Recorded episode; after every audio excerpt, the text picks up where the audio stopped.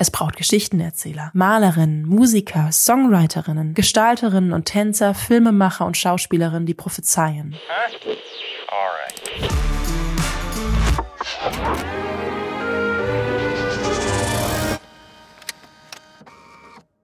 Links neben Dostoevsky steht Juli C., neben ihr Hermann Hesse, dann kommt Christina Brudereck. In meinem Bücherregal befinden sich nur wenige Romane. Dominiert wird es von theologischer Fach- und moderner Erbauungsliteratur und ergänzt von zahlreichen Gedichtbänden, die meistens ungelesen sind. Die endlose Liste der Bücher, die ich noch lesen wollte. Juli C.'s Romane dagegen habe ich mehrfach gelesen. Seitdem sie mir als Schullektüre zum ersten Mal begegnet ist, begleitet sie mich und liefert mir wertvolle Einsichten zu Menschen weit über meinen theologischen Tellerrand hinaus. Es fasziniert mich, wie präzise sie gesellschaftspolitische Entwicklungen wahrnimmt und weiterdenkt, daraus den Stoff für ihre Romane bastelt und damit eine kritische und interessante Perspektive aufzeigt.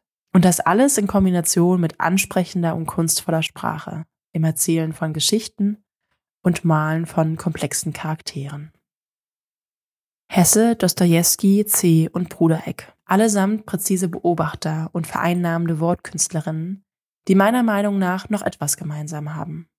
Sie weisen auf Missstände hin und oder kreieren von Mut und Hoffnung geprägte Figuren und Welten und sind damit jeweils prophetische Stimmen ihrer Zeit.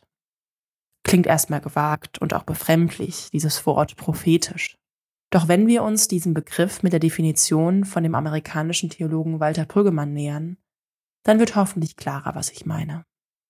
Er schreibt, die Aufgabe von Prophetie ist es, ein Bewusstsein und eine Wahrnehmung zu fördern, zu nähren und hervorzurufen, die eine Alternative zu dem Bewusstsein und der Wahrnehmung der uns umgebenden dominanten Kultur darstellt. Dabei ist es die Aufgabe, Kritik und Anregung, im Englischen Criticism und Energizing, zusammenzuhalten. Anregung hat immer auch etwas mit Hoffnung zu tun. Ein Versuch in eigenen Worten. Prophetie hat mit der Förderung einer Wahrnehmung zu tun, die eine Alternative zu der dominanten Kultur darstellt. Diese Förderung geschieht durch präzise Kritik des Bestehenden und hoffnungsgetragene Anregung zu Neuem. Prophetinnen und Propheten sind Gesellschaftsgestalter.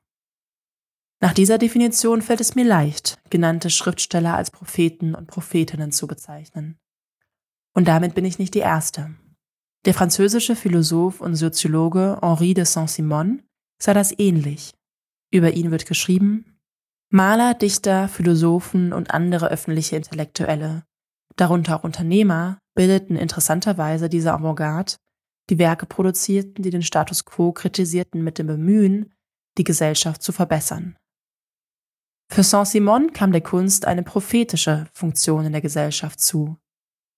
Diese Saint-Simonische Doktrin der Avantgarde war für die Künstler gerade deshalb so berauschend, weil sie ihre soziale Rolle erweiterte und ihnen eine größere gesellschaftspolitische Relevanz verlieh, ähnlich wie den Propheten des Alten Testaments, nämlich die Fähigkeit, die Entwicklung der Gesellschaft zu gestalten und zu lenken. Wir bei Central Arts haben uns auf die Fahne geschrieben, die Welt schöner zu hinterlassen, als wir sie vorgefunden haben. Dazu braucht es Kritik an dem, was schief läuft. Aber noch viel mehr braucht es eine hoffnungsvolle Alternative. Braucht es eine Vision von dem, was sein kann. Es braucht Geschichtenerzähler, Malerinnen, Musiker, Songwriterinnen, Gestalterinnen und Tänzer, Filmemacher und Schauspielerinnen, die prophezeien. Nicht in dem Sinne, dass sie vorhersagen, was sein wird, sondern in dem Sinne, dass sie Missstände kritisieren und zu hoffnungsvollen Alternativen anregen.